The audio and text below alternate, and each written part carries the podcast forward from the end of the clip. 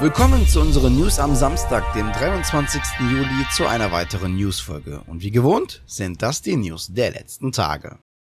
Eigentlich ist diese Ankündigung gar nicht verwunderlich, da eine jährliche Fußballsimulation aus dem Hause EA Sports mittlerweile einfach Standard ist. Nun gab Electronic Arts bekannt, dass auch dieses Jahr ein FIFA-Ableger erscheinen wird. Das letzte Fußballspiel, das EA Sports zusammen mit der FIFA und unter diesem Namen entwickelt, erscheint am 30. September weltweit für PS4, PS5, Xbox One, Xbox Series und PC. Käufer der Ultimate Edition kommen sogar schon ab dem 27. September in den Genuss. Umfassen wird das Spiel mehr als 19.000 Spieler, über 700 Teams, über 30 Ligen und über 100 Stadien. Auch im Umfang gehören der FIFA World Cup 2022 in Katar sowie der FIFA Women's World Cup 2023 in Australien und Neuseeland. Fans des gepflegten Frauenfußballs dürfen sich zudem noch auf die Barclays Women's Super League und Division One Akima freuen. FIFA 23 soll diverse Modi-Fortschritte und Innovationen erhalten in den Bereichen Karrieremodus, Pro Clubs, Volta Football und FIFA 23 Ultimate Team. Zudem erhalten wir ein neues Trainingszentrum Coaching-System und eine Weiterentwicklung von Hypermotion.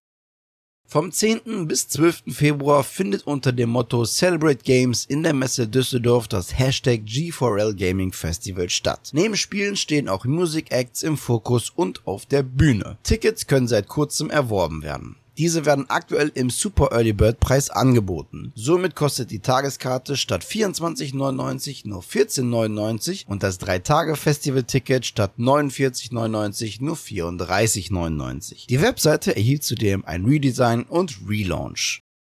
Der Indie Arena Booth auf der Gamescom 2022 umfasst mehr als 130 Indie-Titel aus über 30 Ländern. Das Games Lineup umfasst unter anderem ein neues Projekt von D-Pad Studio, den Shooter Cultic von 3D Realms, Horror Trips von Dread XP, Dorfromantik von Tucana Interactive und Kona 2 Broom von Ravenscourt. Und es gibt noch viele weitere sehenswerte Spiele. Der Indie Arena Booth ist auf jeden Fall sein Besuch wert. Und wer es nicht schafft, vor Ort auf der Gamescom zu sein, der hat die Möglichkeit, den Indie Arena Booth virtuell über Gamescom.now zu besuchen.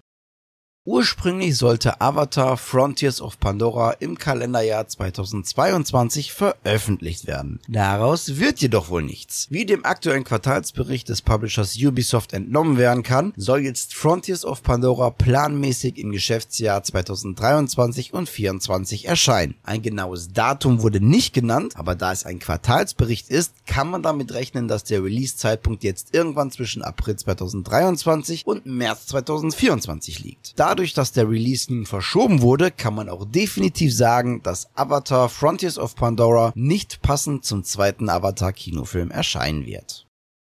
Ubisoft hat wohl die Entwicklung von vier Spielen eingestellt. Darunter das bei seiner Ankündigung durch die Community sehr kritisch beäugte Ghost Recon Frontline von Ubisoft Bukarest, das von Redstorm Studio entwickelte Splinter Cell VR und noch zwei weitere nicht angekündigte Spiele. Die Einstellung von Frontline und Splinter Cell VR wird die Fangemeinde jetzt auf jeden Fall nicht traurig stimmen, aber es wäre schon interessant, woran Ubisoft dann noch gearbeitet hat, also um welche Projekte es sich bei den zwei unangekündigten Spielen Spielen handelt. Gründe, warum die Entwicklung der vier Spiele eingestellt wurden, wurden nicht genannt. So, das waren sie, die News der vergangenen Tage. An dieser Stelle verabschiede ich mich wieder von euch. Danke fürs Zusehen. Wenn euch die Folge gefallen hat, dann würden wir uns natürlich über eine positive Bewertung freuen, aber auch über eure Kommentare auf YouTube. Und damit ihr keines unserer Newsfolgen verpasst, einfach ein Abo bzw. Follow dalassen. Und natürlich nicht vergessen, das Glöckchen bei YouTube zu aktivieren. Die nächste Newsfolge gibt es am kommenden Mittwoch. Bis dahin bleibt gesund und guten Loot euch. Ciao.